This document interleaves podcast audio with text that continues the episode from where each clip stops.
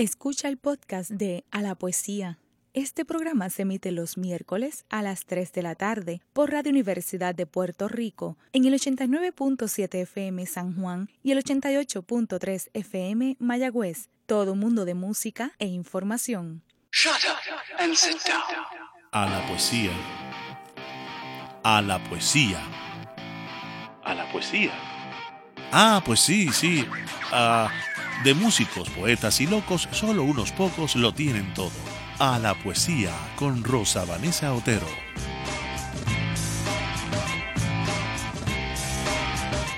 Ella no se parece a Laura, ni a Beatrice, ni a las Elisas que en la poesía han sido, como tampoco se parece él a Petrarca, ni a Dante, ni a Garcilaso. De hecho, a ella no le interesa ser musa de nadie, ni siquiera de él, que de vez en cuando la apostrofa en ciertos poemas que delatan sus amores juveniles. Hoy a la poesía recibe a dos poetas casados entre sí que no publican juntos, como lo hicieron en algún momento Ángela María Dávila y José María Lima, pero transitan su camino literario en paralelo, cercanos, dándose el espacio necesario para que cada uno tenga voz propia. Como resultado, los poemas de ambos, aunque puedan dialogar, tienen lenguaje, contenido y aspiraciones distintivos. Eso sí, aparte de la vida en común, que ya supera dos décadas, les conecta una revista, un sello editorial y tres hijos, entre los cuales uno ya perfila como poeta. Hoy conversamos con los poetas Zuleika Pagam López y Juan Manuel, bienvenido. gracias. Y a modo de entremés, escuchemos algunos fragmentos de poemas de ambos autores a los que hemos dado un tratamiento especial. Escuchemos.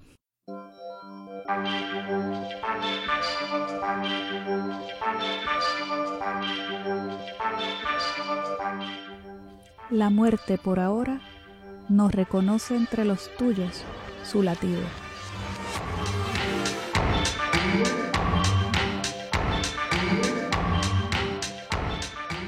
No reclamo la tristeza escondida en la linterna del guardaagujas, ni la alegría superflua de los dientes de león. Solo pido me liberen de los espejos mustios, que me muestren el camino de baldosas amarillas y por favor, nunca me arranquen los colmillos de leche.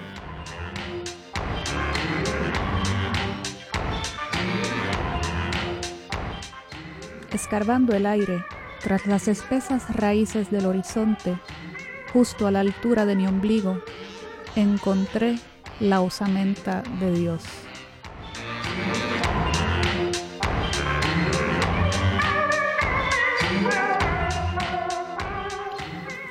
Yo no tuve abuelo que visitar los domingos, ni casa de playa para recoger caracoles en las tardes. Tampoco tuve hermanos ni hermanas, ni una muñeca de trapo que me acompañara a dormir.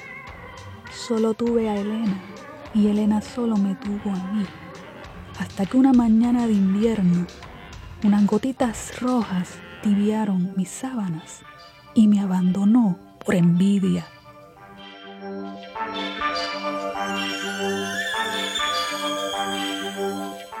Se pasó una luz roja a mi veloz cintura y a 100 kilómetros por hora fue a parar sobre tu carrocería último modelo. No tengo excusas, simplemente se quedó sin frenos. Y tú nunca advertiste el pare que daba a tus principales avenidas. Después de todo nada tienes que reclamarme. No sufriste daños mayores, en cambio yo fui pérdida total.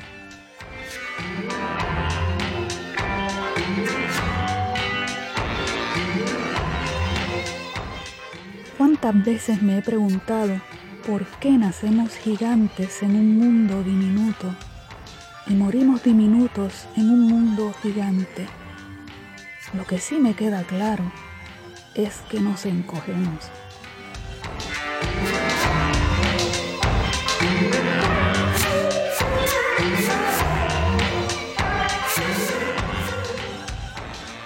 En el baúl de guardar los juguetes, los niños esconden 50 pies de zozobra.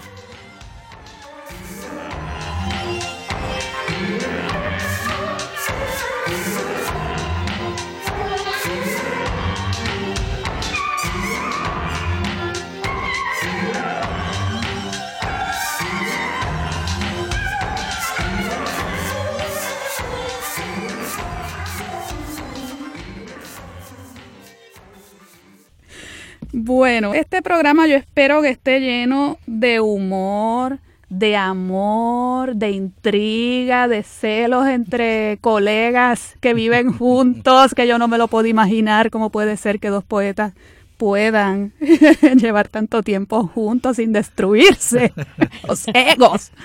Eh, ¿Cómo les va? Que comience Juan Manuel. Yo parto después de que ¿Ah, sí? él hable. Ah, sí. fíjate. El que ponga Interesante. el límite. Pues no sé, yo diría que...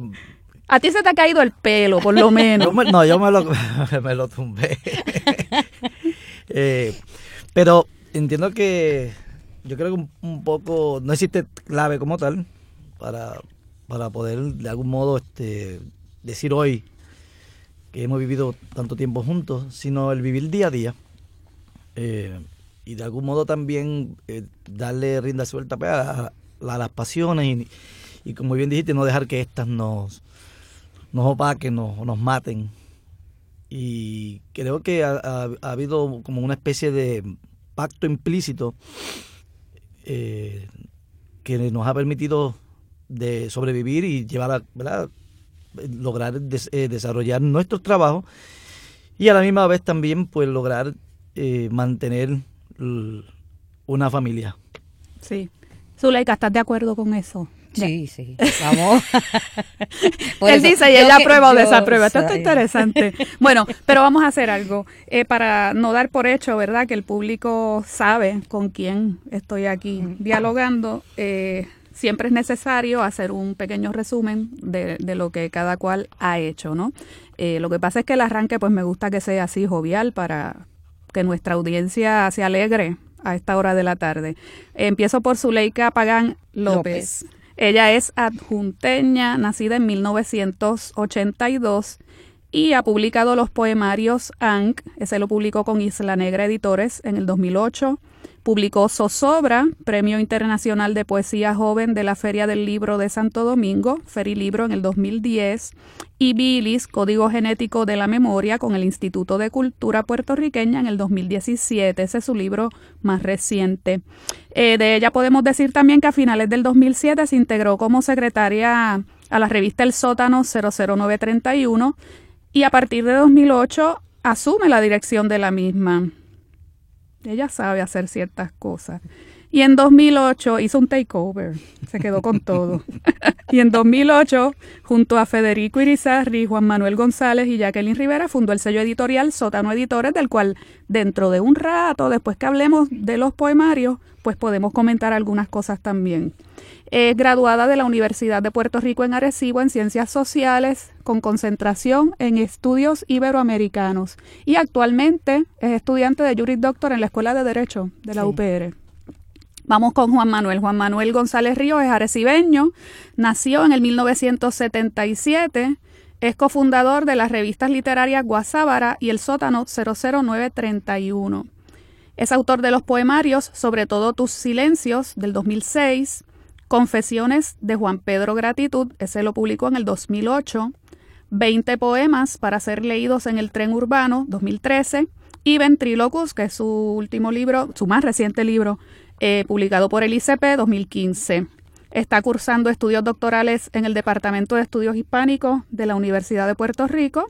Es profesor de español y literatura y aunque él no lo expresó aquí cuando me envió su nota, él ganó el premio de poesía del periódico El Nuevo Día. Eso es cierto, ¿no? Sí, cierto. Claro que sí, hombre. Pues eso se dice. Bueno, pues vamos a empezar esta conversación. Ya el público, el que no los conocía, tiene una idea de las edades. En el antiguo periodismo literario, ustedes todavía podrían considerarse jóvenes poetas. Así mismo es. Aunque, ¿verdad? Por la cantidad de cosas que hayan publicado, las experiencias que han tenido en el ámbito editorial, en distintas facetas, más en el académico, eh, están en la medianía. En la medianía. Ustedes fueron precoces, ¿verdad que sí? En todo. Un poco.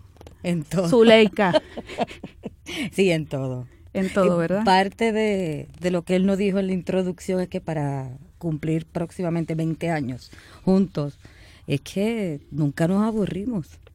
Tres niños, eh, los proyectos editoriales, de publicación, el tiempo que estuvimos viajando a la Feria del Libro de República Dominicana, eh, los estudios, siempre tenemos algún proyecto de vida juntos. Y eso ha sido clave para que las cosas funcionen. ¿Y en qué momento surgió ese proyecto de vida juntos? ¿Surgió en el sótano? Nosotros nos conocemos Literalmente. antes que el sótano. Ah. sí. porque yo me acababa de graduar en Arecibo eh, de maestro y en ese momento yo solicité acá a Ripida para estudiar mi maestría en estudios hispánicos y precisamente en ese momento ya entraba a la universidad a estudiar como prepa y pero antes de coincidir acá nos conocimos eh, a través de mi hermana puesto que ellas viajaban juntas. Y estudiábamos juntas en el departamento de ciencias naturales aquí en la Yupi. Ah qué bien o sea que es un es un contacto que se inicia en la universidad, propiamente. Aunque no en el sótano, como yo imaginaba. No. No. No es en la revista sótano. No, porque no, sótano... no, malinterpreten. Yo no estoy hablando de que se encontraban en, los sótanos de, de, humanidades, sino no. la revista sótano. Realmente siempre coincidíamos, ¿verdad? En, frente al departamento de drama y eso. Pero sótano surge acá. Más o menos surge de forma paralela. Primero la conozco a ella, pero no, no pasó mucho tiempo después que por alguna razón misteriosa empezamos a coincidir los que luego fuimos los miembros de Sótano. Así que fue una, una diferencia mm, de meses. Bueno, para, para ponerlo en contexto, yo conozco a su hermana, sí, pero cuando ella me lo presenta a él, ella me lo presenta porque me dice, mira, se va a dar un recital en Arecibo, en la UPR de Arecibo. Como era mi auto, y ella pues yo le daba pon, me dice, ¿no quieres ir conmigo a, ver a mi hermano que ha montado este recital? Y yo, pues sí, claro que sí. Pues ya yo había tenido pues, inclinaciones, me gustaba la literatura. Y allí esa noche fue que lo conocí, en la UPR en Arecibo. Qué curioso, entonces la poesía desde el principio estuvo... No exactamente el proyecto de Sótano que va a surgir ya Sí, porque antes, antes del proyecto de Sótano, lo que quizás mucha gente no sabe, es que eh, yo tenía una organización estudiantil en el UPRA de literatura, hacíamos tertulia y hacíamos recitales unos recitales que yo hacía fuera del teatro, se llamaban, yo los titulaba Utopía del Verbo, y cuando hacía los recitales dentro del teatro se llamaban este, vocablos en tres verbos multiplicados por pi. Y eh, allá en Arecibo también yo cofundé, junto a unos compañeros, eh, una revista que se llamó Guasábala. O sea que antes del sótano surgió esa revista, de la cual también formó parte Amarilista Barbales, que luego pasó a ser parte del sótano. Sí, sí, otra, otra poeta destacada. Entonces, el, vamos a llegar a tu primer libro. ¿Todo esto está ocurriendo antes de que llegas a publicar tu primer libro o ya habías no, este antes, porque todo esto estamos hablando de los del año 99-2000. Luego entonces Sótano empieza, Sótano publica, entiendo que en el 2001, 2000, 2001, por ahí. Y entonces se van dando los diferentes números de Sótano hasta que en un momento dado fue Julio eh, Julio César Julio César poeta quien tuvo el acercamiento con Carlos Roberto Gómez Vera, de Isla Negra Editores, y le planteó la posibilidad del proyecto de lanzar varios libros de, de, algunos de los miembros del sótano, y ese proyecto eh, se, se concretó. estamos hablando de casi cinco años de diferencia, que terminan siendo publicados en el 2006. Sí. Bueno, y vamos a entrar entonces en materia con tu poesía, eh, Juan Manuel, ya que, ya que llegamos, ¿verdad?, a través de ti al inicio de ambos en la poesía, a mí me da la impresión de que en tus primeros libros tú, tú estás haciendo como una especie de recuento de la infancia perdida. Hay, hay, muchas alusiones a la infancia, eh, personas que están como en ese límite entre la niñez, la juventud, la, la adultez. A veces se nota como que hay una especie de trauma en, en, ese, en, en ese proceso. ¿Es ese el punto de partida? ¿Es, ese tu arranque como poeta? ¿La infancia perdida? Fíjate, no necesariamente. Eh, de algún modo, el primer libro, sobre todo Tu Silencio, cuyo título eh, surge de, uno de sus poemas, poema que, que, en un momento dado compartí con Mercedes López Barar en la universidad, cuando era estudiante de ella, eh, o que le compartió un, otro, otro sotanero, que fue Jorge David Capielo. Ese poema, pues, eh, ella lo leyó, le gustó mucho y eh, me, lo incluyó en la antología que ella publicó de literatura puertorriqueña del siglo XX. Y de algún modo, ese poema viene a ser el primer poema en el que yo trabajo esta temática de la niñez, el erotismo, pero el resto de, textos de ese libro no necesariamente trabajan ese, ese tema. Entonces, yo diría que eh, este libro, eh, sobre todo Tu Silencio, eh, cuyo prólogo de hecho hizo ella también, Mercedes López Barán, ella dice en ese, en ese, prólogo que hay como tres libros en cierne, y es cierto, en parte no se equivoca porque son como tres temáticas que, que se están dando ahí a la misma vez, y esta temática de la niñez es la que luego yo desarrollo en, los otros dos libros posteriores. Sí, que eso es a lo que me refería. Yo englobé en la pregunta, no, no uno, sino varios, varios, libros. Sí.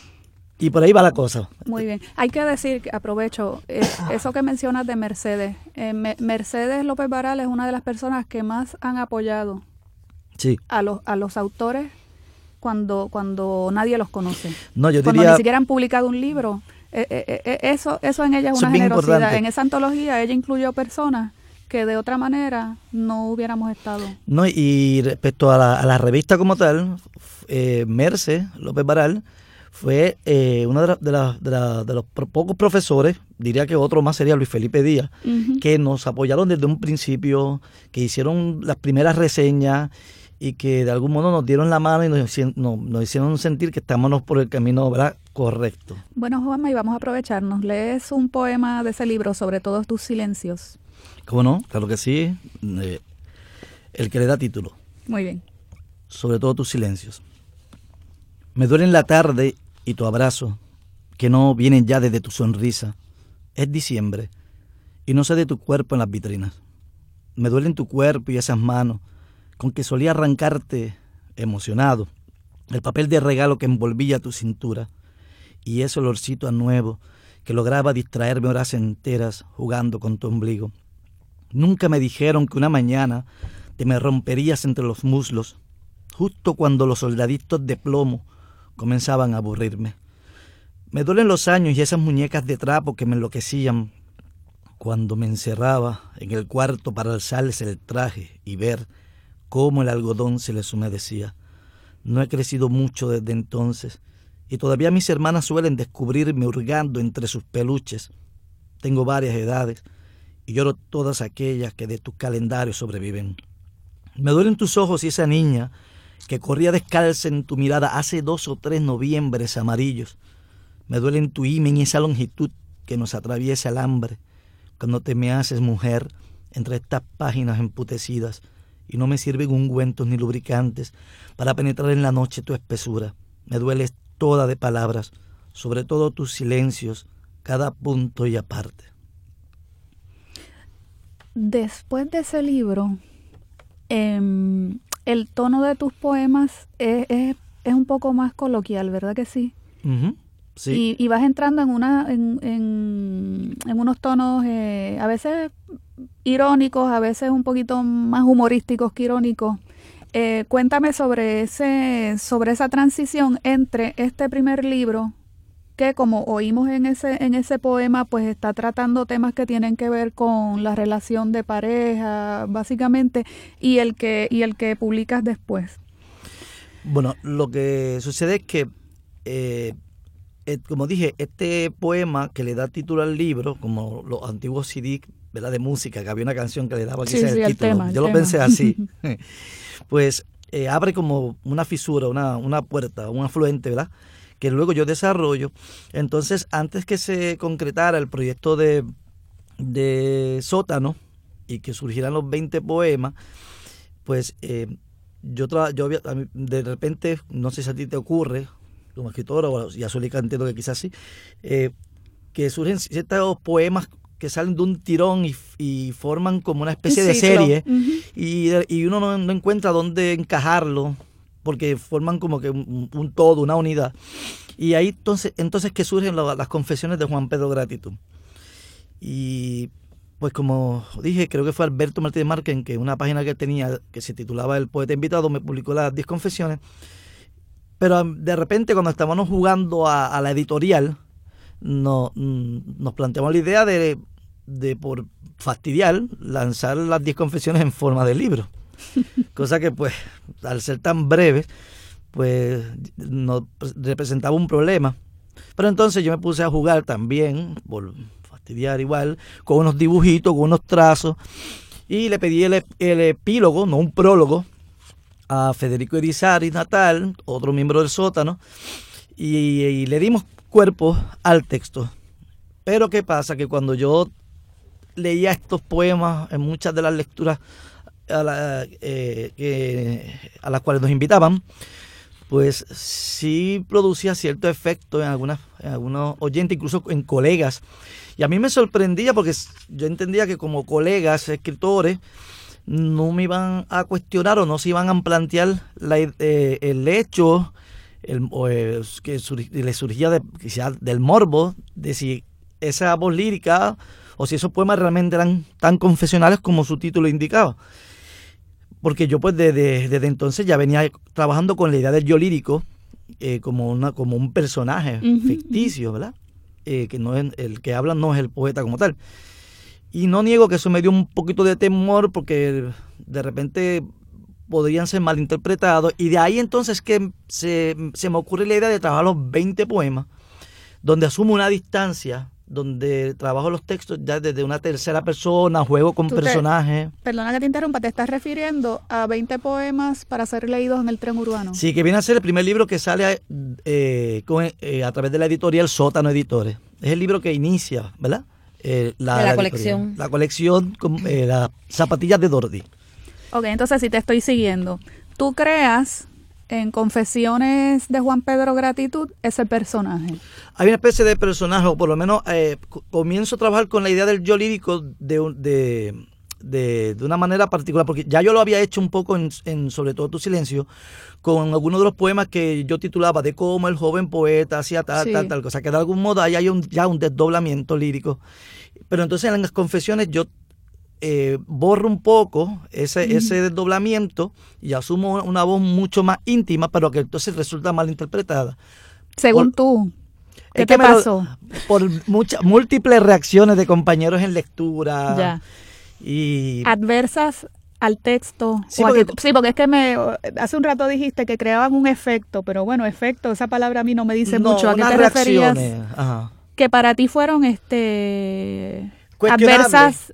sí. cuestionable porque eh, se intentaba vincular la voz lírica conmigo y a mí eso no me pareció correcto e incluso me asustó, me preocupó.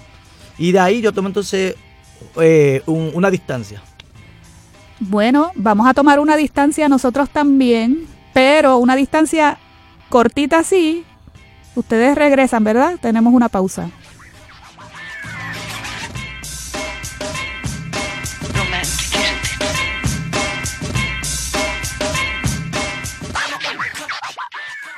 Está escuchando el podcast de A la Poesía. Este programa se emite los miércoles a las 3 de la tarde por Radio Universidad de Puerto Rico en el 89.7 FM San Juan y el 88.3 FM Mayagüez.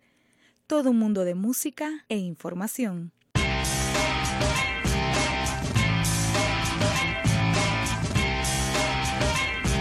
De regreso a la poesía, soy Rosa Vanessa Autero y estoy conversando con los poetas Juan Manuel González Ríos y Zuleika Pagán. Bueno, estábamos hablando con Juan Manuel sobre ese paso que él da cuando publica 20 poemas para ser leídos en el tren urbano.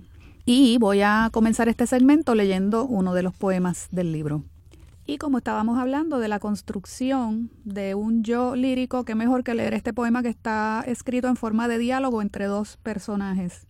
Santiago, ¿por qué abolir la niñez de nuestros juguetes si toda sombra no es un pájaro entre el sol y el miedo a las raíces?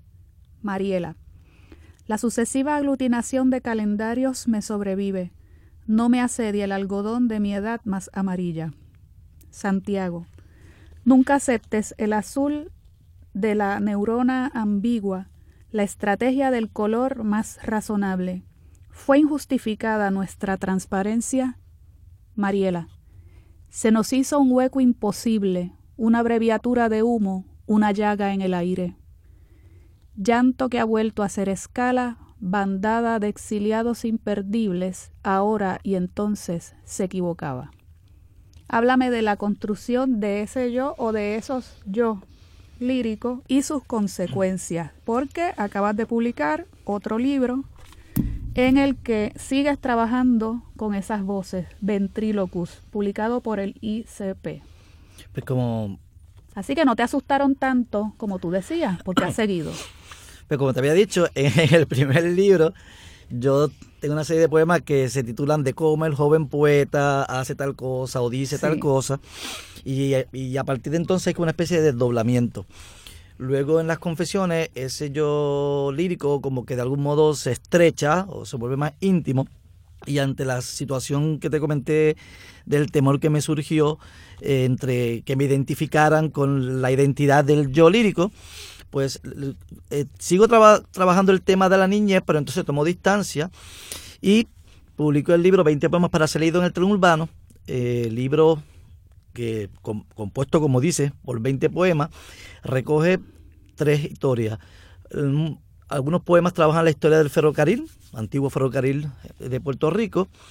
Eh, hay unos textos en donde también se trabaja la temática del, del tren urbano actual y la historia de estos dos niños, Santiago y Mariela, que de algún modo eh, interactúan, se conocen o tienen una especie de descubrimiento erótico, vivencial, eh, tipo novela Bisdul Grumman, como le llaman, no sé si lo pronuncié bien. Eh, y pues desarrollé el libro de tal manera que estas tres historias convergen y para uno poder identificar cómo se da tal dinámica, pues muchas veces la clave está en la tipografía. Entonces, em, ahora que estoy trabajando mi, mi, tesis doctoral y en uno de los puntos estoy eh, desarrollando el tema de lo que es el monólogo dramático, me he dado cuenta que ya desde entonces, sin saberlo, trabajaba un poco esa eso que le llaman un correlato objetivo, que no es otra cosa que una estrategia o técnica de utilizar ciertos poetas para eh, desdoblarse y desconstruir un personaje y hablar a través de él. Y eso es lo que ocurre básicamente en este texto. Claro, porque si no nos moriríamos de aburrimiento. sí. Los narradores escriben de lo que quieren y de quienes quieren. ¿Por qué los poetas no? ¿Y por qué se cuestiona tanto ese yo lírico cuando no se cuestiona la voz narrativa en primera persona de una novela o en un cuento? Nadie dice ese es el autor. Y crean asesinos. Y, Inclusive hay, novelas en donde uno de los, en, en las cuales el personaje lleva el, el mismo nombre del autor y nadie dice, cuestiona. Entonces, ¿por qué a nosotros porque se asocia todavía a la poesía con la primera persona y que esa primera persona coincide con quien escribe. Ya las nuevas teorías, estas pragmáticas literarias que han surgido a, partir de los años 70, pues se han enfocado un poco más en ese proceso de enunciación, eh, emisor-receptor, y han desarrollado un poco más esta temática, alejándola cada vez más de esa visión eh, que surgió a partir del romanticismo ese alemán, que ahí fue donde se entroncó la, la idea del yo lírico a la figura del poeta. Y entonces luego, en el último texto, como bien menciona, en Ventriloquus, que el propio título de algún modo ya lo sugiere, la idea de esta marioneta, ¿quién es la marioneta, verdad? ¿El yo lírico o el autor o, es el autor la marioneta del yo lírico? Hay un juego entre, entre, ambas, entre ambos sujetos, el empírico y el, y el, y el lírico como tal, y ciertos textos pues incluso satirizan, se burlan de la figura del poeta. Eh, y parece, parece un libro escrito crípticamente para que lo entiendan los escritores de poesía. Ay, sí. ¿No te preocupa un poco eso? Pero, mira, fíjate, el texto va quizás desde unos textos que son bastante, eh, ¿cómo se dice? Accesibles a cualquier lector, como el primero, eh, como el primer texto, Florinata, donde hay un lenguaje relativamente sencillo, hay un juego irónico, y va adentrándose poco a poco, porque el libro en parte también eh, está construido como por series, por poemas que, surgieron en forma de series, y van adentrándose un poco en una temática más, más, como tú dices, críptica, eh, cuyos temas están más relacionados pues quizás a, la misma literatura, a la literatura puertorriqueña en sí y a temáticas un poco más eh, complejas. ¿Estás peleando contra algunos poetas o poéticas en ese libro? En cierta manera pudiera ser que sí, hay más de un texto en que me refiero a algún autor Eh, obviamente no incluyo nombre, simplemente eh, a través del, del, texto el yo lírico se despoja un poco de aquella situación. Hago también referencia a algunos teóricos como René Girard, el, el, de la violencia y lo sagrado, inclusive a profesores como Luis Felipe Díaz. De hecho, hay un texto que se lo dedico a Charias el Loco, el, el, abuelo, tío abuelo de Edwin Reyes, el poeta eh, cuya obra estoy eh, trabajando para mi tesis. O sea que, eh, de algún modo, pues, juego. hay diferentes voces. Hay un yo lírico que transita desde una voz más sencilla, accesible, a una voz más eh, que requiere un poco eh, la, la, una competencia de parte del lector. Porque en parte eh, lo que busca es una especie de, de, pacto, por decirlo así, que según los términos que estoy, que estoy fresco con la lectura que estoy haciendo. Está enteorizado. tiene más de teoría. Ese pacto que se busca con el lector va de un lado a otro, pero tiene mucha razón con lo que dice. Y sí, eso que me pregunta, me lo planteé en su momento. No sé si ahora con próximos proyectos retome otra cosa o me vaya por otra línea porque realmente no me interesa. Sí, sí. Bueno, Juan Manuel, hay que dejar espacio para claro que sí, vamos. doña Zuleika Pagán. Yo no voy a teorizar. Que no, yo lo sé. ¿Por qué creen ustedes que yo los invité juntos? Porque vamos. yo los invité juntos precisamente por eso, porque sabía que iba a ser una combinación eh, muy especial y, particular. Bueno, Zuleika, eh, empiezas con la publicación de Ankh. Ese es tu, tu primer libro. Em, no tenemos mucho tiempo, pero es inevitable que te pregunte cómo y cuándo llega la poesía a ti o tú llegas a ella. Bueno, la, poesía en mi vida siempre estuvo presente. Mi papá eh, pues, le gustaba la trova y le encantaba escribir décimas. Y mientras yo pasé toda mi escuela, mi escuela eh, elemental e intermedia, viviendo precisamente pensando que la décima era lo más el estado más óptimo de, la poesía, ya luego voy a, enfrentarme con otro tipo de, pues, de texto, otra estructura, que me va a enamorar mucho más. Eh, por supuesto, los textos que yo podía eh, escribir, pues siempre eh, los guardaba. Eso no era algo que yo nunca pensara que iba tarde o temprano a publicar. Eso nunca me pasó por la mente. ¿Y los, y los poemas de Ankh son poemas que escribiste ya pensando en, la publicación de un libro o forman parte de esos primeros los poemas, de Ankh tienen, tienen de, las dos. Tienen unos textos que, que, pues, que son en parte mi proceso desde el primer embarazo. Eh, pues mi primer hijo yo lo tuve a los 18 años. Y ya luego, o sea, ahí de ambos. Eh, ese, ese, esos primeros textos, que ya sí son un poco más cercanos a la experiencia que estoy teniendo y el cambio en la vida, y ya cuando lo veo, yo digo, no, yo quiero esto de tal estructura. Y pero es que ese es el proceso de escribir, precisamente. Hay que dar oficio. Sí, sí, yo, yo te pregunto porque en realidad en, en los tres libros que has publicado se nota eh, que cada libro tiene su unidad, eh, no, no, no parece, no parece que, te sentaste un día a agarrar papeles y juntarlos. O sea, ahí hay una, hay un trabajo de conjunto al interior de cada, de cada libro. Sí, hay, una voluntad editorial ahí dentro. siempre la hay. Siempre es un, es, un proyecto. Cada libro es un proyecto en sí. Sí, entonces, eh, algo que quería, ¿verdad?, eh, que me hablaran sobre ello es que tú escribes sobre ciertas áreas, yo le llamo lúgubres, ¿verdad? Sí. De la relación de pareja, la maternidad, la infancia, em, en un estilo, ¿verdad? Y en un lenguaje al que le sienta bien, y esto ya tú sabes que yo lo puse en un ensayo que, que publiqué sobre tu trabajo, eh, le, le, cae bien el término neogótico, pero ¿de verdad esa ha sido parte de tu intención o no? Porque estas son cosas que uno las interpreta, tú me entiendes, leyendo, comparando. Es un poquito eh, complicado porque realmente eh, yo nunca escribo con una intención. Es extraño. Yo sé que en, el momento en que va a surgir lo que para mí es la esencia de lo que va a ser el texto, porque yo sí pienso, yo sí pienso y escribo en libros. Es bien extraño que a mí me salgan textos sueltos. Esa idea de texto suelto es bien extraño. Comúnmente a mí me llega primero un título, una idea o un esquema en la cabeza que luego se va a ir trabajando como un como Yo funciono más o menos igual. Excepto el primer texto, que fue precisamente el encontrar cierta coherencia, cierto hilo, que me da a mitad de camino eh, la idea de un título y la idea de lo que luego se va a convertir, ¿verdad? Eh, estructuralmente, el libro completo. En ese sentido, pues no sé, realmente yo nunca lo pensé para, para que fuera de esa manera.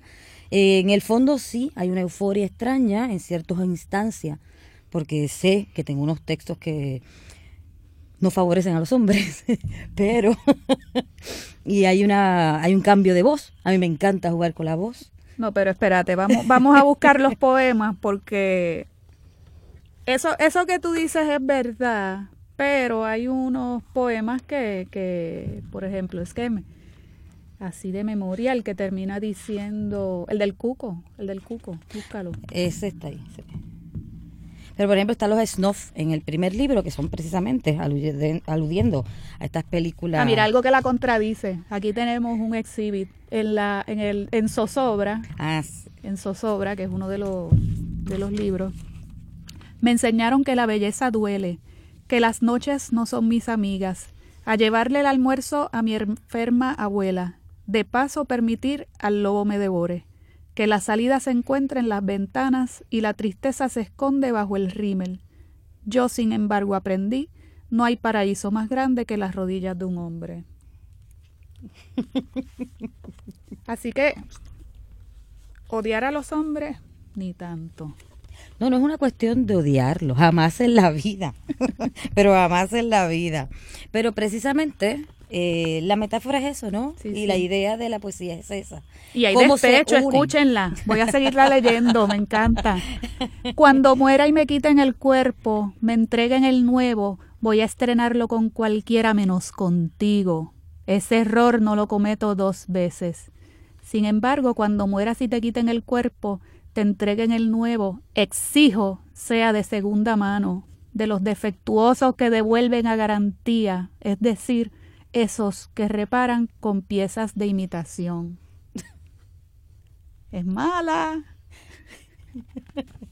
Gracias a Dios que yo me, he metido, me he metido en esta dinámica del yo lírico para no pensar que, es ella la que escribe, ¿verdad? No, no, pero, pero escuchen este otro, pero escuchen este otro, Billis. Bueno, pero me facilita la vida. No tengo que estar explicándole ninguna teoría. Que él ya está muy contentito con la pragmática, ¿verdad que sí? no, pero vamos a escuchar este de Billis, que es otro tipo, ¿verdad? De otro tipo de poema. Me decís que sea no un maestro, no un, un albañil, sino que sea. Transito así avenidas, callejuelas repletas de seres quienes como yo no saben ni ser o estar. Me decís que sea no un verdugo, no un santo, sino que sea. Así colecciono recuerdos a sabiendas de que la memoria es un mapa de olores que conduce a la niñez. Me decís que sea y soy el bermellón fragante de mi primer orgasmo, el cetrino aroma en la eterna sequía, la bruna miasma del boyerista en trance, el fétido aliento nibiamente impreso en estos versos. Yo soy el ser que te espera en la víspera. Este libro, este libro es una ruptura con ciertas temáticas de los primeros dos. No es que no haya ciertos textos, ¿no? Con la misma euforia que ella, que muchas veces me ha ocurrido cuando me envían a estudiantes que le han dado algunos de estos textos y una de las primeras preguntas que ellos vienen es, ¿usted se considera una feminazi? y digo, pues no, pues no, tengo tres varones, yo no puedo pensar así, pues imagínate lo que me espera. Pero sí, este último texto tiene otra, otra intención. Fue como proyecto de, ¿verdad? Como libro proyecto, lo pensé de otra forma. Sí, y que en realidad cuando uno lee de un poemario o de otro, eh, no se trata eh, acá de que uno quiera decir que una poética es mejor o peor que otra, simplemente son distintas y cada libro, como tú dices, es un proyecto. Eh, yo creo que los lectores y lectoras deberían entender eso eh, meridianamente claro, porque si no, sobre todo en esta época, tendríamos poetas que se están repitiendo constantemente. Entonces, ¿para qué quiere uno leer tres veces el mismo libro? Se queda con el libro que compró la primera vez y, y, ya no vuelve a ese poeta. Eso sucede con, ciertos, ¿eh? con ciertos cantautores o cantantes que siguen una misma línea y pasan 15 años y, cuando tú vienes a ver, publica una nueva canción, pero lo más de lo mismo. Sí, siempre tiene que haber algo, porque además eh, implica, nos deja ver la búsqueda que, que llevas como como escritora. yo a diferencia de él, pues no, no le he tenido miedo al yo lírico.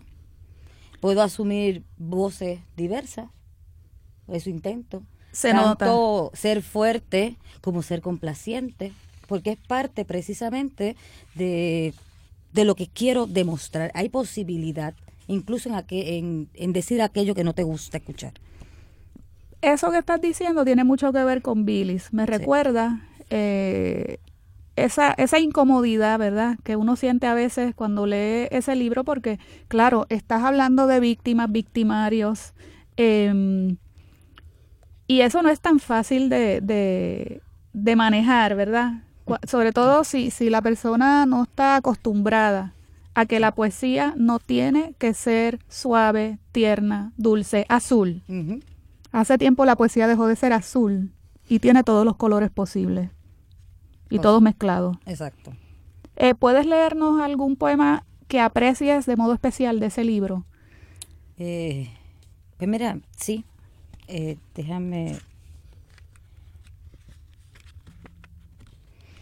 Pues voy a leer este, se titula John Doe y pues está dedicado a Julia de Burgos. Aunque para poder encontrar la idea de por qué, pues habría que darle un rato, así que entonces descubrí que como transeúnte soy mejor malabarista y emprendí viaje con la brújula rota que me regalaron por mi décimo cumpleaños. Viajo con la esperanza de nunca llegar a Roma. Con el escarpín que remendó mi madre, voy galope a merendar remolachas en la noche más oscura de París. Por Cederot cae sobre mi cabeza una manzana y surge, entre otras cosas, la ley de conspiración. En el rebosado de mis treinta, bailo foxtrot en un Chicago donde la pólvora se paga plazos con grandes regalías. Enjugo mis miserias en el jardín de las delicias y renazco sin el recuerdo de mi Brit. A pesar de la humedad, descanso al pie de la alameda, aunque el mejor recoveco para guarecerse siempre será la sombra del ciprés sobre el acantilado de las mil y una noche, juego la ruleta rusa con la sonrisa de Marilyn Monroe. En un callejón de Nueva Delhi, abandono mis zapatos de cricket y descanso al alba con la sinfónica de Okigahara.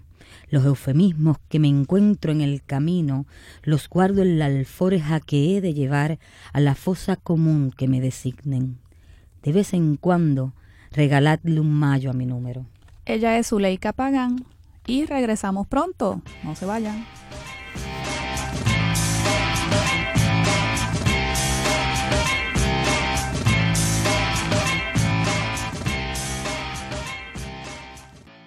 Está escuchando el podcast de A la Poesía. Este programa se emite los miércoles a las 3 de la tarde por Radio Universidad de Puerto Rico en el 89.7 FM San Juan y el 88.3 FM Mayagüez todo un mundo de música e información.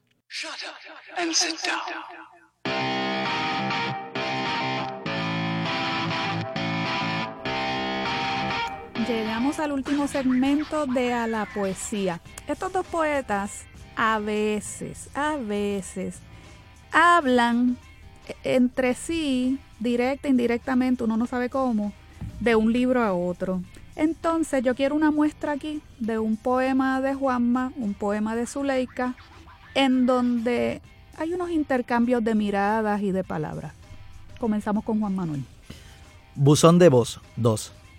Mujer, si tu cuerpo no se me devolviese intacto, en lloviznas y jueves, y fuese solo la chica aquella de la noche aquella con la blusa triste, si pudiera mentirte, juraría no soy el tipo aquel del febrero aquel a quien tanto dueles. Si pudiera mentir los gemidos miles que enjabonan mis desquicios al ducharme. Cuán fácil destruirme se te hace, mujer de puñales en los ojos y ojos y puñales, en ti posee todo un extraño lola verde. Esta noche serás tú quien me atraviese el hambre, tú quien me tome por el pelo y me grite obscenidades. Serás tú, únicamente tú, quien con mis amigos embriague y ebria de mundo, muy tarde regreses tarde, a exigir mi cuerpo con el aliento herido por las últimas espuelas de la noche. Mujer, trasnochada en los espejos, haz de mí lo que se te antoje. Zuleika. La última perfidia del infiel. Tu amante ya no es tu amante, es el cadáver que caliento cuando necesito desfogar la ira. Tu historia ya no es tu historia, es el esbozo de confesiones ecuménicas que anota mi psicoanalista. Tu cuerpo ya no es tu cuerpo, es un saco de huesos flemáticos que guardo junto a las frutas de estación. Tu nombre ya no es tu nombre, es el nombre de todos los anónimos que se descomponen en esta cima. Tu asesino ya no es tu asesino, es el biógrafo de tu mísera existencia que aguarda febrilmente el juicio final. Bueno, ustedes saben que siempre les damos asignación, así que para enterarse mejor de cómo es la poesía de ambos autores, es ineludible que consulten sus libros. Eh, ya lo saben, eh, de Zuleika Pagán, Ankh, Zozobra, Bilis. Son tres títulos que todavía se consiguen en cualquier librería de este país, ¿no? Entiendo que Zuleika. Zozobra es el que Ya está más agotado. agotado está. Sí, porque como es de República Dominicana. Ah, eh, claro. la- Pero trabajo es, allá. es- es de reciente Es publicación. reciente, sí, está Muy en bien. el ICP. Y entonces de Juan Manuel están todavía disponibles, por supuesto, Ventriloquus, que es el más reciente, que lo publicaste también con el ICP. Eh, dime, de los otros, ¿cuáles están todavía en circulación? No, ambos están en circulación. Bien, Sí, pues eh, entonces- 20 poemas para ser leído en el tren urbano y sobre todo Tu silencio. La única salvedad es con las confesiones de Juan Pedro Gratitud porque yo se las yo le dejé una cantidad a José Figueroa, el de la librería 787. Isla. Ah, Isla. Librería Isla. Eh, cuando yo las publiqué fueron 100, 100 textos, pues yo le dejé creo que 50 o más y me quedé con el resto y ya a mí se me agotaron. Yo no tengo. que- O sea, que tendrían que a través de Isla, que ahora Isla. están a través del Internet, Sí. no Exacto. con una librería física, sino en. Internet, eh, podrían conseguirlo. ¿Cómo Sí. no? Eh, si a alguien le interesa estudiar un poquito más sobre Zuleika, hay un ensayo que yo le dediqué a, a sus tres libros eh, que se consigue visitando el sitio de academia.edu eh, busquen el título, la prole de una asesina absuelta, pero claro, es más fácil que pongan el, nombre de Zuleika Pagán o mi nombre, Rosa Vanessa Otero, y les va a referir a ese, a ese ensayo. Bueno, brevemente, háblenos también del trabajo que ustedes hacen, eh, aparte, ¿verdad?, de escribir sus propios libros que tiene que ver con la edición. Eh, Ustedes tuvieron a cargo Ediciones Sótano, ¿no? Sí, Sótano Editores. Y entonces em, me estaban contando fuera del aire que han hecho una pausa, pero de todos modos tienen un catálogo que también Sí. está en circulación Sí, aún, ¿verdad que sí? ¿Nos pueden hablar un poquito sobre eso? Eh, sí, eh, eh, pues de, de la misma revista El Sótano 00931, pues salimos algunos compañeros y teníamos eh, esta idea de poder pues trabajar con un sello editorial. Y así lo hicimos. Ahí publicamos el texto de Juan Manuel, eh, un texto de ensayo de Carlos Vázquez Cruz, eh, de Jacqueline Rivera, el primer libro de cuentos de ella. Se trabajó un poemario de Mirna Estrella Pérez eh, y otro de Karen Sevilla. ¿Ese poemario de Mirna Estrella fue Manifiesto sobre las Tristes o el otro, Miss Carrusel? Mis Ambos. Carrusel. Ah, Ah, los dos. Salieron Ambos. los dos porque el de Manifiesto sobre las Tristes es el que gana eh, en España. Ya estaba agotada la edición y nosotros le hicimos el, pues, esa segunda edición para que hubiese en circulación aquí. Porque como la cantidad de libros que ella trae de España son limitados. Luego sale Miss Carrusel. Sí, que es y el junto con Karen, sí. Y el de sencillamente Karen de- Sevilla. Karen Sevilla. y sale el, el poemario de Carlos Vázquez Cruz. Muy bien. El, en total. ¿cuántos libros llegaron a publicar? ¿Cuántos títulos? Finalmente, el- la- los últimos publicados fue la segunda edición de 20 poemas y el libro de Gardo Nieves Mieles. Eh, El amor es una enfermedad del sí, hígado. Que fue un premio que él, que él obtuvo. Sí, el ce- certamen del centenario eh, de que se celebró en el 90 y algo. Pero fueron alrededor de 7, 8. Sí. Este, ¿Quién diseña títulos. los libros tú, Zuleika? Sí, ella es la artista. Son unos, unos diseños muy atractivos. Hay eh, los formatos pequeños. Muy, Hay algunas muy portadas que son, algunas de las portadas son obras de arte, ¿no? Que Sí. tiene- y eh, hay dos portadas que me ayudó un artista gráfico, eh, José Enrique, muy bueno, a trabajar por lo menos lo que es la imagen. Ya luego, pues entonces la diagramación, el juego de, de la, sí, de la diagramación interna del libro, la tripa. Sí. eh, a mí me encanta jugar con eso. Sí, ¿y te dedicas profesionalmente al diseño de libros? Eh, Aparte de lo que hiciste ya con Sótano. Sí, sí, según pueda, eh, por supuesto lo hago de una forma independiente, porque al retomar pues los estudios ahora es un poquito más complicado. Claro. Pero sí, sí, y página web también. Ah, muy bien, fíjate, ¿sabes? Eh, así conoce uno mejor este, a, las personas. Esto, esto de, de poder hacer distintas cosas dentro de lo que es el diseño, la edición, es poesía también. Sí. Es poesía De también. hecho, y- ella y, piensa y los enriquece el otro proceso. ¿eh? Lo interesante es que, aunque los libros, el libro no sea de ella, no lo haya escrito ella, ella lo ve como un concepto y entonces pues trabaja la portada, eh, la diagramación y, y los interiores. Y es- es genial, es un trabajo genial porque sospecho, esta es mi impresión, que muchos de estos libros crecieron incluso con ese trabajo editorial. Eso es lo propio del trabajo El de juego de, del libro, por ejemplo, de Juan Manuel, que es el más fácil para poder comentar, porque también es el que más libertad tuve. Yo dije, bueno, le gustó, no, yo quiero esto. y tiene un abaco. Los, los poemas están marcados por un abaco. Sí. Esos punti, eso es Sí, un abaco. sí. Entonces, y así mismo también con todas las imágenes. No, yo tuve ahí la libertad de hacer lo que yo quisiera a nivel de diagramación. ¿Tú no le escribes los poemas de vez en cuando? No, la cara mía. no. Pero sí me nutre. Entonces, la idea de, de uno poder leer un texto y sentirlo propio, o sea, que se lo disfrute tanto, que pueda diagramarlo con una vida propia, eso. A diferencia de ella que trabaja esta idea de que escribe un poema y ya le surge un título y ya tiene la idea de un libro, yo escribo según me sale, cuando me sale. Ah, eso sí es Soy bien, cierto. bien desorganizado, es un caos existencial. Ventriloquus. Se nota. Ventriloquus, el, ese libro de Ventriloquus, eh, yo no me acuerdo, eran sobre 60, 70 textos sueltos. Era un montón. Yo te Él me los entregó, me dijo. Zuleika, tú puedes leer esto. Y yo le entregué Ventrílocos. Mira, estos son los textos que tú vas a montar en un libro. Esto es un libro, me dijo. Aquí la gente dice unas cosas de vez en cuando. Esas cosas pasan. Ya lo saben. Usted es un escritor desorganizado, irresponsable, que no encuentra qué hacer con su vida. Vaya donde Zuleika para que le organice el libro. es de un hilo, una, una línea.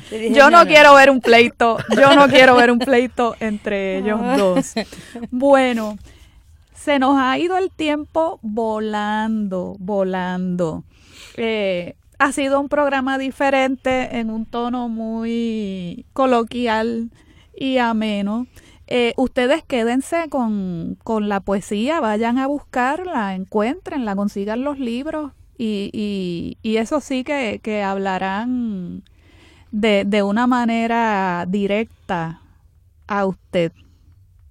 Les agradezco un millón el que hayan venido. ¿Desde dónde es que ustedes vienen? De Atillo. de Atillo, de una zona que está cundida de poetas, ¿verdad que sí? Así que saludos a toda a toda esa este cepa de poetas del noroeste que están por allá, unos cuantos, ¿verdad? Este Edgardo Nieves Mieles, Alberto, Martínez Márquez, Edgar Ramírez Mella. Mirna Estrella, Pedro en López Adorno, que a pesar de que también vive vive por está por allá. acá. Que tremendo, y se encuentran Sí, Sí. coincidimos. Hay, hay este tertulias, hay todo eso. Sí, allá. comúnmente nos encontramos con Pedro y varios de los poetas de la zona. Ah, pues entonces esperamos que en algún momento podamos coincidir y dedicar un, un programa, no sé cómo sería, ¿verdad? Con tanta gente, Pero sería interesantísimo poder echar una mirada a lo que pasa de ese lado de la isla, porque yo sé que hay mucha actividad que acá en San Juan, pues uno no la, pues no, no la conoce, pero me consta que, que, se mantienen muy activos en esa, en esa zona y, es importante dejarlos ver y, y, que se dejen escuchar también. Claro que sí.